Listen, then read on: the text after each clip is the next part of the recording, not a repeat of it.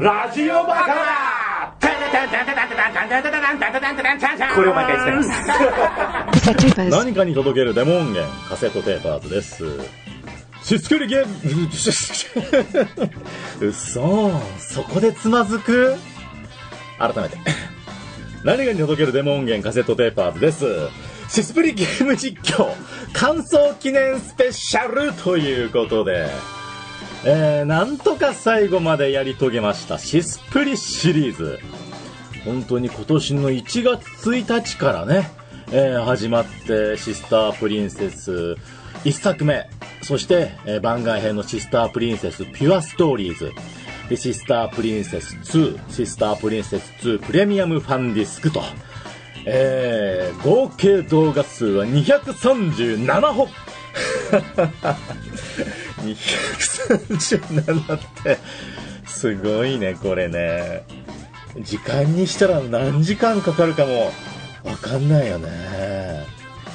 だって今年入ってからゲームまだシスプリしかやってないんだもん。もうもう秋だよ。秋になるまでシスプリしかやってない。こんなに長くなるとはちょっと思ってなかったんですけども。だけどですね、今年中に全員攻略という目標を達成して、えー、無事最終回を迎えました。多分週1とかで更新してたら無理だったでしょうね。シスプリ2が思いのほかこう、ボリュームが半端じゃなかったですから、えー、だから4月ぐらいからかな、春ぐらいからはもう毎日そっからは更新してるんですよ。毎日更新。それが、まあ、なかなか大変でね。毎回1回のプレイで2、3時間やって、一気にあの取りだめをしているんですけども、やっぱり追いつかない時っていうのもあって、それこそプレミアムファンディスクの終盤らへんはもうほぼ毎日取って出しっていう感じで、カッツカツだったんですけど、別にあの毎日更新っていう風に決めていたわけではないんですが、もうそこは兄としての意地だよね。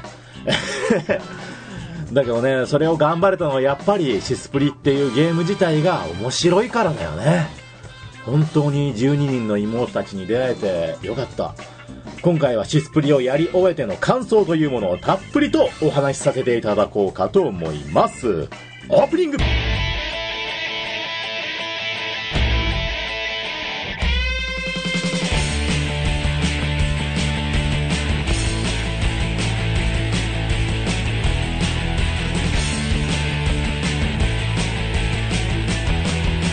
最近の口癖は、なるほどチェキほど、ビスケです。これ、本当に言っちゃうんだよね。なるほどチェキほど。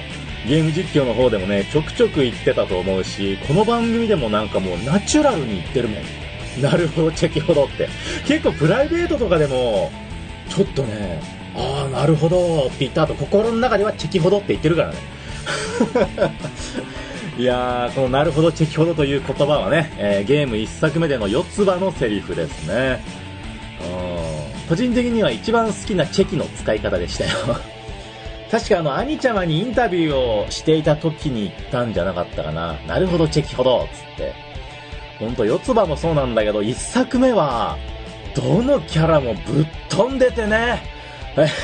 だから2作目がすごくまともに思えたんですけども、でも一作目のぶっ飛び具合は面白かったですね。はるかとか完全に何人かやっちゃってましたからね。千影に関してはもう魔界に行っちゃうっていう何のゲームか分かんなくなっちゃうっていう。で、不合格言われますから。あの展開はすごかった。すごかったっていうか怖かった。なんかもう怖かった。えー、ちょっとですね、こうして話してるともう喋りがごっちゃごちゃになってしまいますので、12人の妹、それぞれの個人的名場面トップ3というものを考えてみました。もうね、思い返せば山ほど出てくる妹たちとの名場面、珍場面。それをちょっとね、トップ3考えてきましたので、一人ずつ発表していこうかと思います。あくまで個人的なね、えー、ランキングでございますけども、まずはカレンちゃん。カレンちゃん第3位、シスプリ2より一緒にテニス。これね、ほんとドスケベプリンセスなんですよね。なんかセリフが妙にいやらしかったんですよ。テニスをしているだけなんだけど、あん、お兄ちゃん大きいみたいな、そんなことを言い出して、なんなんすかね。この時のカレンちゃんはエロス全開だったんですよね。で、なんか笑ってしまったのが、この回をアップした時のコメントに、カレンちゃん止まらねえなっていうコメントがあって 確かにカレンちゃん止まらねえなっていう、暴走気味だなっていうところがね、えー、感じられて、このテニスのイベント好きでしたね。テニスのイベントでも、あの、白雪の時も、なんか妙にいやらしかったんですよね。パンチラみたいな感じになってさ、お尻プリンって出して。このゲームはテニスを一体何だと思ってるんだろうね。続きまして、個人的名場面第2位、シスプリ1より、カレンはお兄ちゃんの本当の妹じゃないんだから。やっぱりね、あの、最初にプレイした時の、ここの衝撃は本当に大きかったです。えー、ベストエンドは血が繋がっていないというのはね、もうこれおなじみの全員同じ流れだったんですけども、一番最初にプレイしたカレンちゃんのこの展開、お兄ちゃんの本当の妹じゃないんだから、これは驚いたね。あのピアノをね、弾きながらの場面でしたよ。で、そこからのクライマックスという流れ、えー、とても心に残っています。そして、第1位。プレミアムファンディスクより、日陰のモノマネをするカレンちゃん。これ、すごいツボだったんですよね。なんかあの、カレンちゃんの可愛い場面とか、感動的な場面っていうのは本当山ほどあるんですけども、多分一番笑ったのがこのシーンなんだよね。だからすごい覚えてる。カレンちゃんがあの、千影のね、モノマネをするんだけど、うまいんだよね。兄くんとか言い出してさ。で、面白いのが BGM も千影の BGM になるっていうあの演出も面白くて、声優さんすげえなって、桑谷さんすげえなって思いましたね。これがカレンちゃんの1位です。あのカレンちゃんの言う、お兄ちゃん大好きがもう本当にこれいつでも破壊力がすごくて、あの、吐息混じりに言うんですよね、あの子ね。それがもうたまらんですよ。全身の力が抜けていくというか、変なテンションになっちゃって、うん、やっぱりカレンちゃんはね、シスプリの顔だなというふうに思います。では続きまして、まもるちゃんの個人的名場面トップ3第3位、シスプリ1より、アニーの赤点。あー、ここはね あの、赤点で補修授業の流れからのセクシー先生が登場するというあの先生何だったの？やたらいやらしいあの先生。うん。で、それでね、あの、アニート先生のやりとり見て、まもるちゃんが嫉妬しちゃうというですね、えー、この同じような流れがね、シスプリ2のラジオ体操でもあったんですよね。ラジオ体操でもセクシーの先生が、セクシーな先生がいて、えー、嫉妬しちゃう。やっぱり乙女心は嫉妬です。うん、まもるちゃんの嫉妬はものすごく可愛いですね。第2位、ピュアストーリーズより、ムズムズしちゃって、これ覚えてますかね？ピュアストーリーズは、もうあの、一作目のね、くっついた後のお話だから、もうみんなデレッデレなんですよ。本当に。で、あの、まもるちゃんのデレデレ具合を存分に堪能できまして、中でもね、兄の家にお泊まりに来た時の裏話。まもるちゃんはあの時、実は僕、ムズムズしちゃって、っていうのがもう、これがもうほんと、まもるちゃんは、もうボーイッシュで運動大好きな、ね、活発な女の子なんだけど、やっぱとっても乙女なんです。そんなナンバーワン乙女イベント。ああ、ナンバーワン乙女イベントだと思うのがこの第1位。第1位は、シスプリ2より、白いワンピース。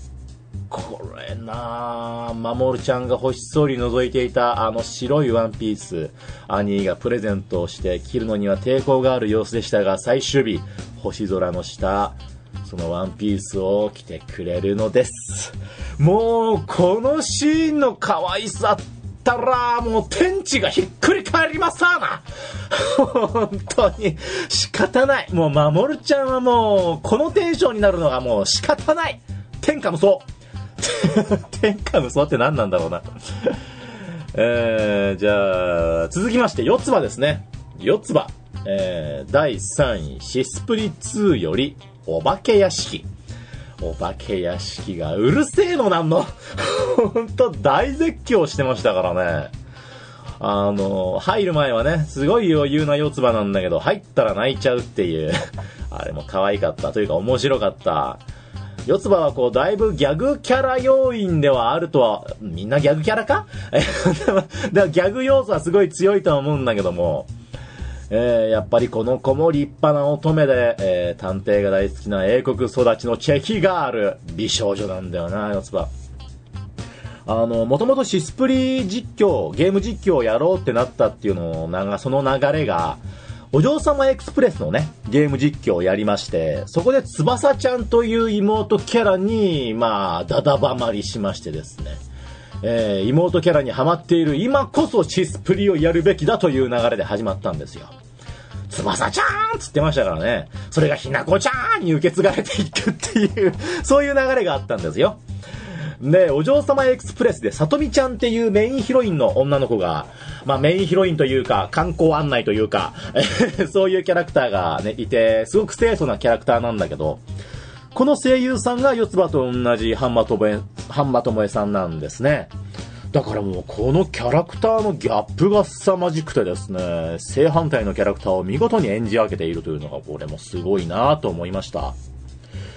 続いて、四つ葉第2位、シスプリ1より怪盗クローバー VS 名探偵スペード。はあ、これは外せないでしょう。怪盗クローバーはね。ほんとね、俺はあの四つ葉の怪盗クローバーが 好きで好きでたまらないんですよね。だからもう先に言っちゃいますけど、ランキング第1位、プレミアムファンディスクより怪盗クローバー再び。これですよね。1位、2位はもう怪盗クローバーです。えー、シスプリ1でね、はちゃめちゃやってくれた怪盗クローバー。プレミアムファンディスクにて再登場というのは、これは嬉しかった。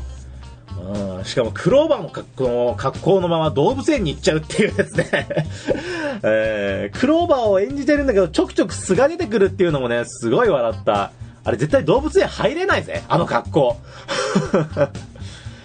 えー、あと四つ葉はねあのイギリス時代のエピソードとかも好きでしたねもちろんね、あの、兄ちゃんも尾行したりしてね、このチェキーね、したりするのもすごく良かった。で、さらに片言キャラでしょ？なんとかです本当にいいキャラなんですよね。キャラ付けがすごくて、これなんかの時にも言ってんの気がするけど、四つ葉は時代が時代なら人気1位取れてると思うんですよね。だ割と最近のキャラクターにも通用するというか、うん、時代を先取りしていたんじゃないかなというふうに思う、思うチェキ。なるほど、チェキほど。はい。続きまして、アリアの個人的名場面、第3位、シスプリ1よりジーヤとの一夜。アリアだっつってのにね、いきなりジーヤです。いやでもアリアとジーヤのコンビは最高でしたよ。アリアはね、ジーヤはいつも怒ってるのをクスンクスンってね、嫌そうに、えー、していましたけども、でもその厳しさはジーヤの優しさですからね。親子のような関係でもあって。うーん。アリアももう少し大きくなったらね、こうジーヤに感謝するんじゃないのかな。で何がいいってジーヤも美人だからね。本当にね、お姉さんキャラというものが少ない、えー、シスプリなので、ジーヤの存在っていうのはそういう意味でも貴重ですよね。えー、シスプリ1ではそんなジーヤとの1対1のイベントというものがありまして、これ第3位に選ばせてもらいました。あそして続く第2位も実はジーヤ関係なんですが、第2位、シスプリ2よりダービー出馬。アリア杯ですよ。この展開も驚いたな。いきなり馬乗れ言われたからね。ダービー出ろって言われて。しかも対戦相手はジーヤなんですよね。うん。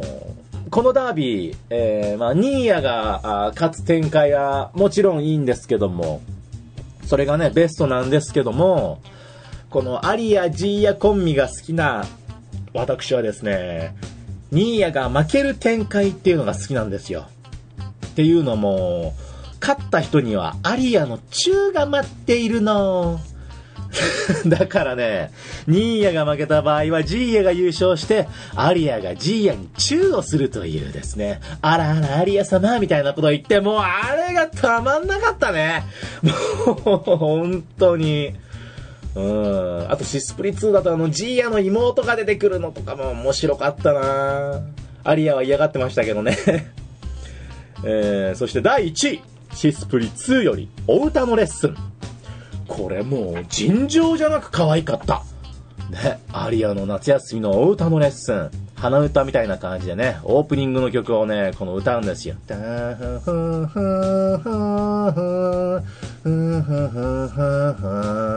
この可愛さもう尋常じゃない。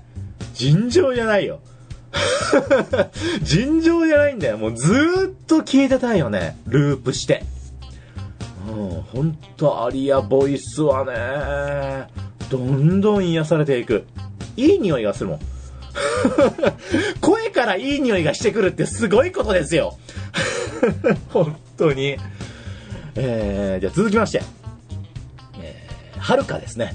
はるか。第3位。シスプリ1よりはるかとのサイクリング。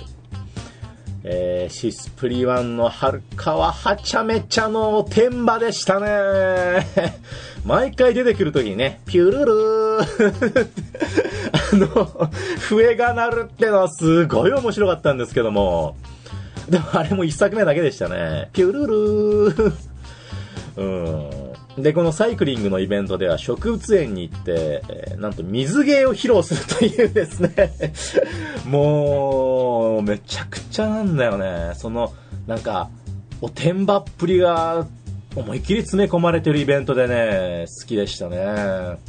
だけど、はるかはね、もちろん大和なでしこな美少女ですよ。文武両道。本当にね、立派な子だと思います。賢。賢。賢もね、本当に毎回律儀にメールに最後にね、賢で締めてくれてね。これもシリーズ共通でしたね。えー続く第2位も共通のこと。第2位、シスプリシリーズ前作共通。ポこれはね、はるかといえば、ポですよ。これ、毎回ツボでした。傑作っすわ。傑作っすわ、これ。大和なでしこだっつってのに、ポワって言うからね。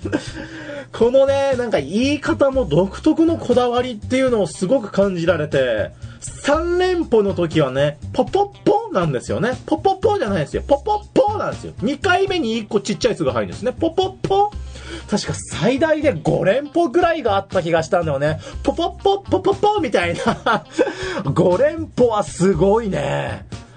うんそして第1位、シスプリ2より、バーサス、柿の本 やっぱりな。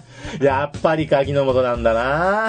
ほんとね、俺柿の本好きなんですよね。えー、はるかのライバルキャラというものが出てくるとは思わなかったし、完全にかませいのだったし、柿の本のね、あの負けキャラっぷりってのはあれ最高でしたね。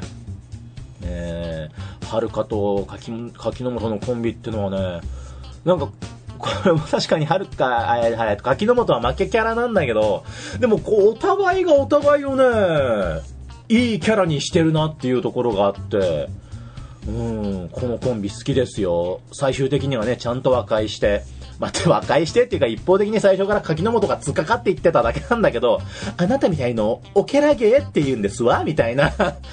そんなことを言ってただけなんだけど、うん、最終的にはね、お友達になれてよかった。確か雨の中で傘を貸してあげたんですよ。ね、そっから完全に出れ始めるというですね。本当にね、落ちるのが早いんだ、柿の、柿の本は本当に。俺、あの、たまにシスプリのお絵描きをしたりするんですけども、多分一番描いてるのが柿の本。多分もう資料見なくても描けるの。柿の本。ポポポーですわ。あ、間違えた。ポポポーですね。あ別間違えてはいないけど。えー、じゃあ続きまして。昨夜。昨夜第3位。シスプリ2よりラクロス昨夜。えー、昨夜がね、ラクロスの試合に参加するというこのイベント。もうほんとね、昨夜はエロス満載だからね、このラクロスもエロス、ラクロスエロスでもう会話がほとんどエロスだからね。すごいこう、毎回毎回、断るごとに昨夜から攻めてくるんだけど、でも、こっちがちょっと一歩前に出ると、照れちゃうっていう、この乙女っぷりだよね、昨夜はね。えー、昨夜はさすが当時の人気ナンバーワンっていうのもよくわかりますよ。あの、水着とかも大胆でね。ドスケベプリンセスですよ。ほんとドスケベプリンセス。えー、第2位、シスプリ1より、佐々木さんの出現。佐々木さん、これ皆さんお忘れじゃないですか俺もこれランキング考えようと思って、ああ、そうだ、佐々木さんいたと思い出したんですよ。佐々木さん好きでした。あのね、シスプリワンのあの、昨夜ルートは、モブが濃いのよ。え昨夜のね、友人が、女性と AB だっけ？それが出てきて、お兄様って別に大したことないですよねみたいな、そんなこと言ってきたりだとか、あとなんか謎のイケメン二人組が、愛の旅路へ あれ面白かった。愛の旅路へなんであんな言い方してたんだろうなあれ。絶対振られんだろ、あれ。うん、これしばらく気に入って使ってたもんね、俺。愛の旅路へだけどなんと言っても佐々木さんなんですよね。この子が可愛いんだよ、佐々木さん。ちょっとしたね、この、恋のライバル的な感じで出てきましたからね。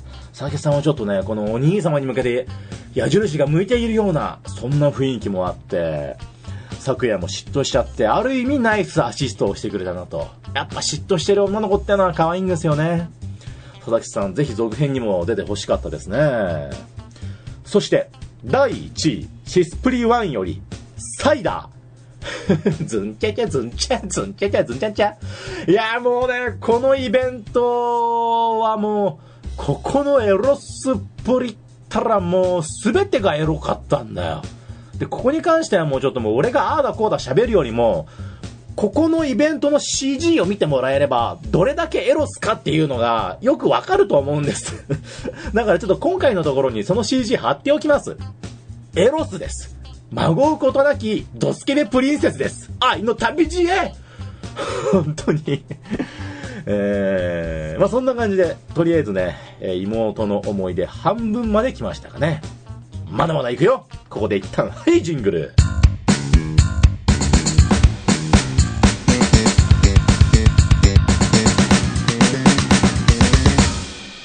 それでは続いての個人的名場面いってみましょう。マリエちゃん第3位、シスプリワンより名犬ミカエル。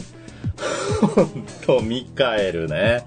ごめんなさい。正直最初はなんだこの犬っていう感想だったんですけども、ちょっと馬鹿にしてたところもあったんですけど、もう本当に名犬ミカエルです。もう頭が上がりません。ミカエルには。マリエちゃんにミカエルはでも外せないですよね。えー、なんつっても、ね、シスプリは、マリエちゃんが危篤状態になった時に兄上様の家まで走って教えに来てくれたというミカエルですよ。もう、あれは感動したというか、ねミカエル一作目の時はあの正直があの声が気持ち悪いんだけど、完全におっさんミカエルなんだけども、ワンワンワンワンつってるから。でもね、あの活躍っぷりを見ると、本当に名犬です。うん。で、ミカエルの子供も兄弟で仲がいいっていう、そういう徹底っぷりがまた面白くて、えー、そんなところにまで兄弟にこだわるのかと、感心してしまいましたけどもね。続く第2位、シスプリ2より嵐の海。うん、これも衝撃の展開でした。あ二人きりで旅行に行って、嵐の海に投げ出されてしまうマリエちゃん。よくそこから助けられたなと思うんですけども。えー、で、問題はその後なんですよ。その後のマリエちゃんが妙にエロス。もうね、エロスにばかり反応しちゃって申し訳ない。いやーでもね、このエロスのイベントは、他の妹でいうところのお風呂イベントに該当する場面なんですよね。だからなんか下着姿で頬も赤くなって、で、メガネを外している状態なんですよ。やっぱりね、このメガネっ子っていいね。メガネを外した時のギャップも楽しめる。そして第1位、プレミアムファンディスクより美術館デート。うーん、これ最高でしたね。てかプレミアムファンディスクはね、マリエちゃんすごい良かったんですよね。えー、美術館デートに至るまで、マリエちゃんとはメールのやり取りしかあできなかったんですよね。で、その後にこの1時間ぐらいかかる長時間のイベントがあるっていうですね 美術館デート。で、ここではね、あの、看護婦さんや、あミカエルや子供のマリ、えーみんなも出てきてくれたし、看護婦さんもね、可愛いんだよ、外羽の看護婦さん。うん、プレミアムファンディスクではもう本当にハッピーエンドで、退院っていうのはもう本当何よりも嬉しいです。えー、マリエちゃんはずっと体調悪くしていたから、退院っていう終わり方が出てき、終わり方はもう本当涙が出そうになります。マリエちゃん本当に良かったね、と。メガネ触りたい。マリエちゃんのメガネ、マリエちゃんのメガネですらいい匂いがしそう。マリエちゃん、幸せプリンセスでございます。そして、白雪ですの白雪、えー第3位シスプリ2より雨の日。えー夏祭りも終わった後、傘を持っていなくてね、雨でびしょびしょになっている白雪に会うんですが、この時のイベント CG がなんかやたら気合入ってるんですよね。っていうか、やっぱりエロスなんだよ、ここも。ほんとね、白雪は、あシスプリ2から一気にこの昨夜の後を受け継ぐような勢いでエロスキャラになっていってね。なんだかこの小さい子が無理して大人ぶっているみたいな可愛さもあって、むふんみたいなね。うん。で、これも毎回言ったけど、白雪の独特のイントネーションの喋り方、ですの ですのだからね。第2位、プレミアムファンディスクより最高のレシピ。うん。プレミアムファンディスクのエンディングでございますね。えー、もうこの終わり方とても綺麗にまとまっていたと思います。えー料理人白雪の見つけた最高のレシピは愛しの人と二人で作るお料理というですね。あれ、エンディングでだから、キスしちゃって、愛してますみたいなことを言った後に、もう、夜が明けて朝になってたでしょ。あれ、絶対しちゃってんだよね。朝もなんだかちょっと照れた感じだったし、おいおい、子供ができちゃうぜ。子供ができちゃうぜってこれ、俺よく言ってたな。子供ができちゃうぜとか、始まっちゃうよっていうのはこれよく言ってましたね。あと、海だよーひがこちゃんこれね。もう本当に、俺の中での流行語大賞はこれです。えー、あ、違う、流行語大賞はなるほど適ほどか。ま、そんなことは何でもいいんですけども、えー、白雪第1位、シスプリ1より、高見に弁当を食われる。高見の野郎あいつは完全にサイコパスですからね。あいつ怖えよ、なんだよ。ツッコミがいがあったなあいつは続編に出てこなくてよかったね。佐々木さんとかは続編に出てほしかったけど、高見は出てこなくてよかったわ。えー、白雪がね、作ってくれたお弁当食っちゃうんだよ、高見が。あれはなキラッキラした目してさ。で、また弁当食われた時の白雪のリアクションがすごいいいんだよね。はぁーみたいな。あのため息がね、面白くて。うん、でも白雪、シスプリワンの時の、あの、作ってくれた料理ってのはかなりぶっ飛んでたよね。デザート寿司50貫でしたっけ？だから2になってからはかなりまともな料理を作ってくれるようになったんだけど、うん、ボリュームは凄まじかったね。で愛情のこもった料理ってのはやっぱり、むふんですの 別にバカにしてるわけじゃないよ。続きまして、リンリン。リンリン第3位、ピュアストーリーズ、全般。全般です。もうピュアストーリーズ全般。リンリンのピュアストーリーズもう、デレッデレなんだよね。普段はお小遣いちょうだいっつってね、お調子者の面が大きいリンリンですけども、この乙女スイッチがオンになった時の威力ったら凄まじい。えー、あとピュアストーリーズでは、あの、さまよい続けるお届けくん2号も好き。どういう世界観なんだよっていう。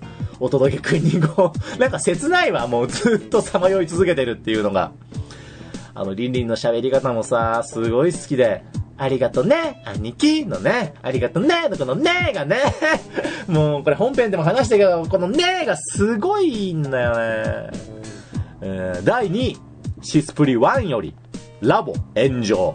うーん、ラボ炎上。俺はあの正直、最初にプレイをした時に、もちろん可愛いキャラクターだなとは思っていたけど、リンリンにそこまでハマってはいなかったんですよ。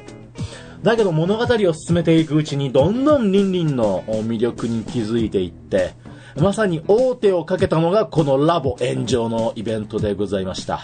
えー、ここでのね、リンリンの号泣というのがもう本当にこれはもう名シーンだと思うな。声優さんの演技も素晴らしいんだ、ここは。うん。で、またあのこの時にね、メカリンリンを作った理由というのも涙涙ながらに話すんですが、あもうここで俺は完全にリンリンにやられちゃったな。大手。大手かけられたな。で、シスプリ1の後にピュアストーリーズがあって、えー、その後のシスプリ2、クマポンですよね。えー、クマポンがあって、一作目に比べたら若干ね、おとなしめな感じはありましたけど、やっぱり可愛いリンリン。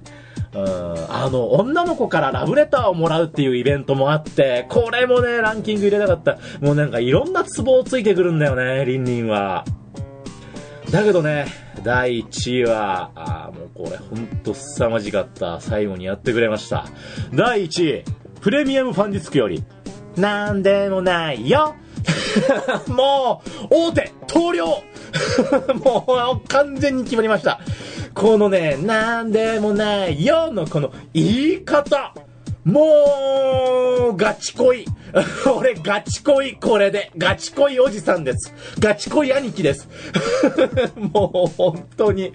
これ完全にやられました、俺は。あのね、な、なんでもないよのこの言い方、この部分あのね、切り取ってツイッターにも貼ったんですよ。で、それ、そのツイートを今回のサイトのところにも、あの、埋め込んでおきます。ぜひ、ここだけでも見てほしい。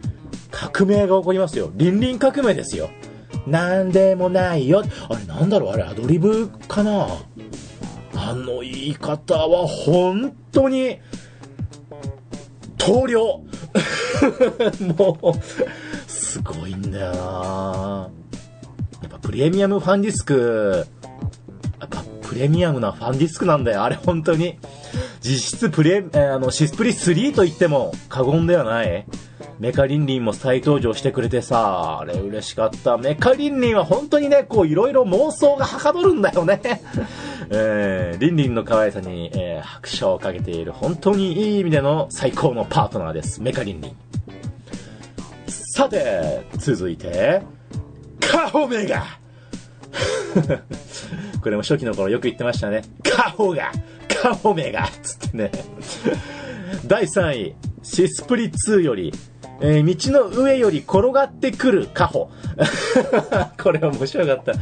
これね、あの、本当にあの、カホのドジっ子っぷりっていうのがですね、えー、カホがオレンジを落としちゃったんですよね、坂の上でね。それを追いかけてたら自分も足が止まらなくなっちゃうっていう。で、そこをお兄ちゃまが助けてあげるんですけども。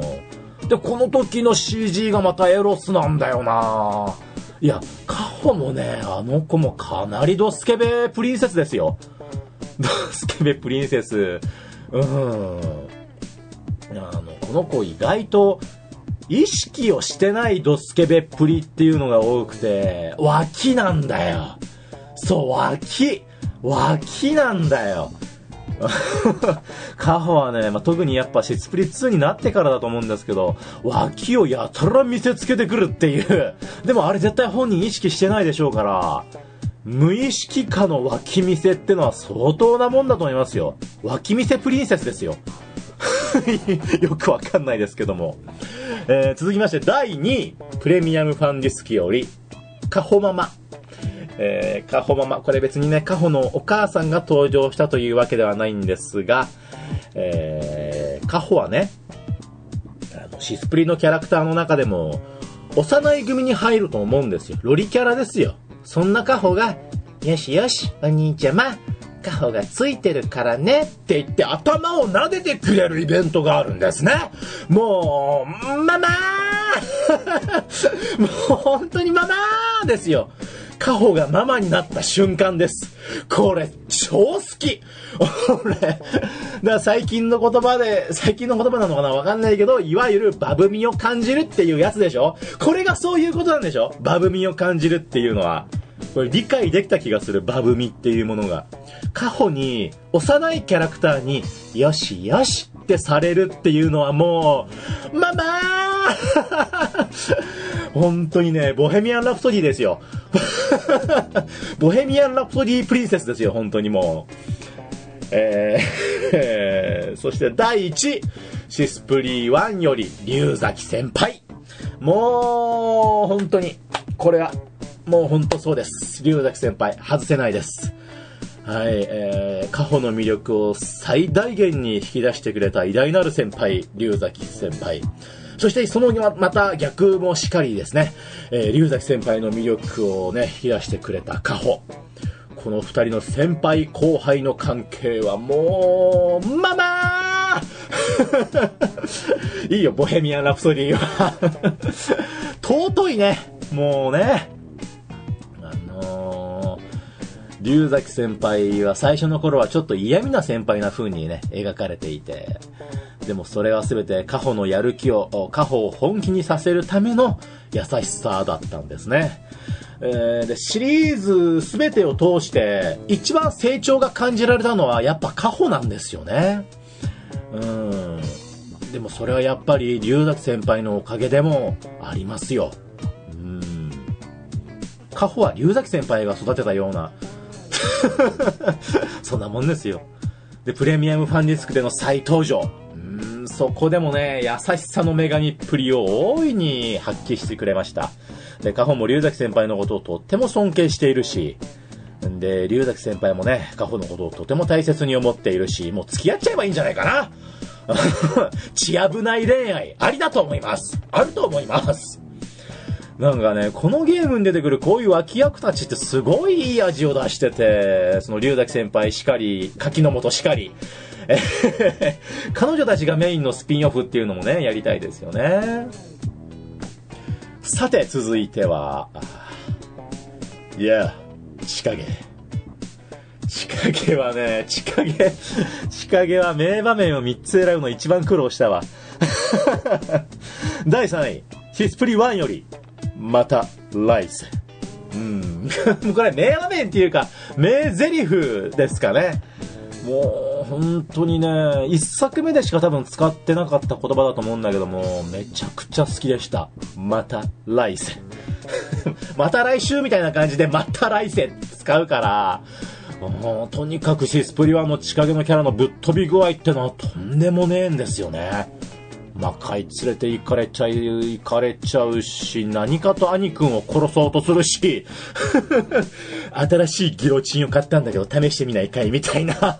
そんなこと言ってくるしさ、もうとにかくインパクトが強くて。えー、なので続いても1作目からです。第2位、シスプリ1より、手 これこれ何だったの？この手あの、お泊まりイベントなんですよ。お泊まりイベントで、大体他の妹は、お泊まりイベントだと、お風呂とかのね、ちょっとセクシーなイベントがあったりするんだけど、だけど、千影の場合は、手って手だけなんだよ。これがなんか妙にツボだった、ツボだったっつっても、笑いのツボの方なんだけど、なんで手だけなんだよ。手って本当にさ、寝る時も、棺の中で寝てましたからね あの子ね。で、深夜、あの、目が覚めて、チラッと見たら、謎の儀式を行う千影の、手って、手だけなんですよね。でね、千影のお色気イベントはないのかななんていう風にちょっと残念がっていた矢先、その続編でやってくれました。第1位、シスプリ2より、前世の千影。えー、シスプリシリーズ屈指のエロイベントだったと言っても過言ではないでしょう。一緒にお風呂に入った後、その後もう完全にベッドの上で誘われちゃうっていうね。これはもうほんとド直球にエロスだったんだよ。もうこれはハレンチですわ。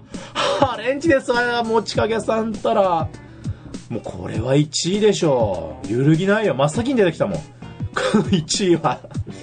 うん。で、あの、プレミアムファンディスクでのサマーストーリー。そこでの、あの、裏話は、なんと、千影にはずっと前世の千影の声が聞こえていたというね、お話になっていたんですが、あーでね、そんなハレンチなことをする千影に、前世の千影がちょっと引いてるっていうのがそれがまた面白い。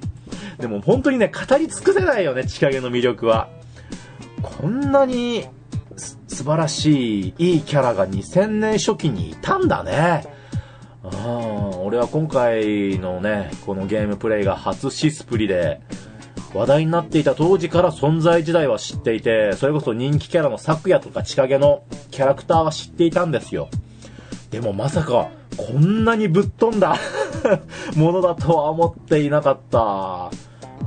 この当時に出会っていたかったかな。でもそうしたら、どうなんだろうな、当時高校生くらいの私は、はあ、どういう感想を抱いていたのか。だけど時代は違くても変わらないか。前世も来世も仕掛けは仕掛けだよ。はい。では、ラストですね。ひなこちゃんひなこちゃんは、えー、第3位。シリーズ全作共通、ゴダール。ゴダールゴダールはね、これはなんかずっとネタにしちゃったから、ちょっとランキング入れないとなと思っちゃって。あの、シスプリ1で、ひなこちゃんと一緒に映画館に行くことになってね。そこで見た映画がゴダールっていうなんか全然可愛くない猿の映画 なんだけど、猿のなんかアニメなのかなわかんないんだけど、あれ、なんなんすかね？元ネタとか何なんだろう？そのゴダールっていうあの猿のキャラクターがちょくちょくウォーリーを探せみたいな感じで 出てくるんだよね。パッケージとかにさりげなく描かれたりなんかしてて。で、シスプリ2にもなんか夏祭りの時だったかな。ちゃっかり出てきたりしてて。だからあの世界の人気キャラクターなんだろうね。ゴダールは。でも全然可愛くねえんだよね。うん、しかもその映画を見たひなこちゃんは寝ちゃうっていう、つまんねえじゃねえかよ、映画。何なの？ゴダールって、あれすげえ謎なんだよなあれわかる方いらっしゃいましたら、ぜひ教えてくださいませ。えー、そして第2位、シスプリ1よりピーターパンひなこちゃん。あー、これ可愛かったなあんなにピーターパンの衣装が似合う可愛い女の子いませんよ。うん、ピーターパンの劇をやるっつんでね。えー、自分で衣装を作って、意外とひなこちゃんって裁縫とかができて器用な子なんですよね。これ将来有望ですよ。えーね、ピーターパンひなこちゃんはもう、とにかく可愛いの一言に尽きるね。ピーターパンひなこちゃん。ピーターパンひなこちゃんバーサスゴダールが見たいね。それを映画でやってほしいね。それ絶対映画見に行きますよ。新宿バルトナインに見に行きますよ。でもシスプリの映画をやるんだったらゴダールとかいらねえな。別にゴダールを、ゴダールをフューチャーしなくていいんだよ。あの、俺前に一回考えたことあるのが、あのシスプリ最強キャラの千影バーサス最大限強化された妹たちが戦ったらどうなるかっていうのをちょっと考えたことがあって、あの、つまり、千影バーサスすべての武術を極めたはるか、核兵器を開発したリンリン、猛毒を扱う白雪、猛犬使いのマリエ、英国を支配した四つ葉、一国を変えるほどの財力を持つアリア、麻薬を育成するカホ、高速を超えた守る、ネバーランドの住人ひなこ、サキュバスと化した昨夜、病んだカレン、この戦いを見てみたいね。この戦い、ちょっと最後の方おかしかったけど、この戦いをしたら、どちらが勝つか。でも結局なんだかんだで、病んだカレンちゃんが一番強そうな気がするんだよな。わ、なんかわかんないけど、ヤンデレとかしたカレンちゃんは最強なイメージがある気がして、いや、でもダメだ。こういう戦いとかじゃないんだよ、シスプリは。みんなね、妹たちみんな仲良しですから。戦いなんてしなくてもいいんです。みんな元元元気そんな第1位はシリーズ全作共通元気の歌、元元元気元気の歌ね。これはあのー、本当に、本当に毎回元気をもらいましたね。なんかもう歌ってばっかりだったもんね、ひなこちゃんね。しかもあれ創作でオリジナル曲でしょもう才能が溢れ出ております、ひなこちゃんうん。俺も一回あのね、あの、ちょっと前だけど、本当お粗末な出来ではありますが、あ元気の歌を弾き語りアレンジさせていただきましてですね。えー、あれ弾いてても楽しかったもんだって、自分で歌ってても。元元元気になりましたもんね。なんかちょっと落ち込んでる時とか、ひなこちゃんの元気の歌聞くといいと思う。それが自分で歌うか。元元元気に、えいえいおーってね、やるとね、なんかもう、何でもどうでもよくなっちゃうんだよね。本当にそしたら元気もらえますから。えー、くししししっつって、あの、くししし笑いがまた可愛いですよ。もう、ひなこちゃん無双だね。ひなこ無双。ひなこ無双やりたいね。ひなこ無双。敵はゴダールでやりたいね。はい、そんな感じでね。えー、とにかくあの、好みが偏ったランキングにはなってしまいましたが、あ12人の妹個人的名場面トップ3を発表させていただきました。本当はまだまだあるんだよ、名場面、本当に。あの、パッと出てくるだけでも、あの、カレンちゃんのポニーテールとか、あ昨夜の肩紐が取れちゃったりだとか、あの、アリアがお腹、お腹痛くなっちゃったりだとか、そういう、もうとにかくね、いろいろありすぎて語り尽くせません。だからもう、みんな好き。結局、もうみんな好き。はい、ジングル。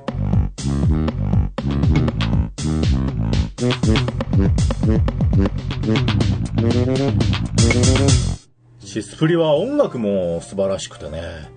一番好きな曲は何かと言われたらこれ非常に難しいんですが、俺は一作目のエンディング曲、シャイニングスター。シャイニングスター好きですね。あれ爽やかに終われて。うん、いいですよね。あの、2作目のエンディングのね、夢のかけらももちろん好きです。あれ泣いちゃう。あれ聞いてると泣いちゃう。幸せプリンセスもね、集大成って感じで。オープニング曲も毎回良かったな意外と好きなのが、あの、ピュアストーリーズの曲。あのボーカルの方ね、一作目でもあの、挿入歌を歌っていたりで、あの、アニメのアズマンガ大王のオープニング曲を歌っていた方ですよね。非常に特徴的で素敵ですよ。えー、でもやっぱりなんといってもメロディーですよね。一作目のオープニング、やっぱここから始まったなっていう感じがあって、ときめきは心にのにちゃんっていう感じ。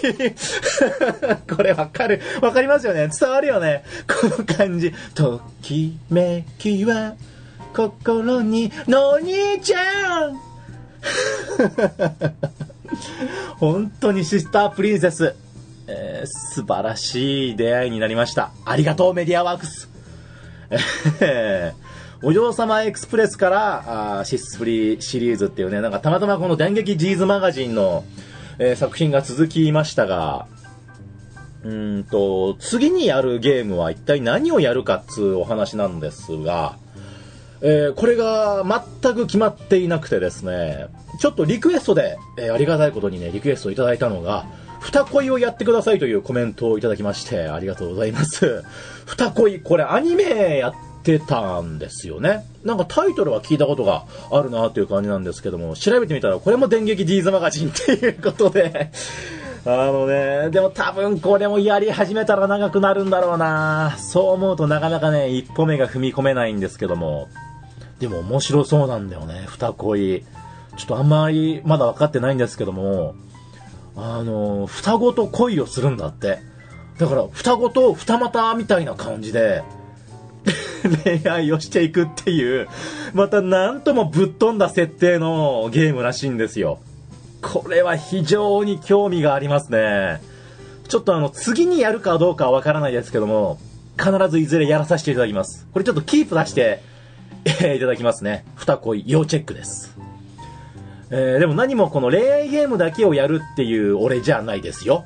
えー、過去にはブルーシカゴブルースとかもやってますし、もう一つもらったリクエストが、ホラーゲームをやってくれというもので、ホラー、ホラーね、そういうジャンルも面白そうですね。えっ、ー、と、シスプリもそうだったんですが、あやっぱりね、こう、やりたいゲームをやっているっていうだけなんで。ありがたいことに最近はご覧になっている、ご覧になってくださる方もいらっしゃってね、本当にあの、ありがとうございます。見てくださいまして、騒がしいばかりの実況プレイにはなってしまいましたが、あでも本当にとても楽しんでやらさせていただきました。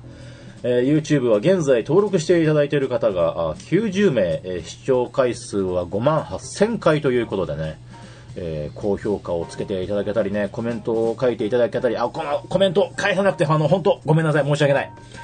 あの、ありがとうございます。見ていただきまして。あの、あ、あこの、あ、ん いや、この話、もう一回、本当にあのゲーム実況を始めた初期の時にこのラジオで話した話なんですけども、改めてもう一回言うと、あの、本当に好きなゲームやってるだけなんで、最近 YouTube ってお金儲けでやる人が結構多いじゃないですか。結構視聴回数が増えると、いくらかもらえるみたいな。俺はその1円も自分の懐には入らないように設定してますから。一切お金が 金銭が発生しないようにしてますからね。お金がかかってくるとやっぱもう素直に楽しめなくなっちゃいますから。あくまでも本当に自分が楽しそうだなと、やりたいなという風に思うゲームをやっていきます。で、またね、え、そういうゲームを見つけましたら、あちょこちょことやっていこうかと思いますので、その時はどうぞよろしくチェキーしてください ありがとうございました。ね、長々と喋ってしまいました。この辺でお別れのお時間でございます。あ、そうだ。だからゲームをやり終えたんだから、今度は俺アニメのシスプリを見ないといけませんね。これも言ってましたから、ゲームが終わったら今度はアニメのシスプリを見ると。まだまだ妹たちの日々は終わりそうもありません。妹たちよ、また会おう。以上、お相手は伊助でした。また来世。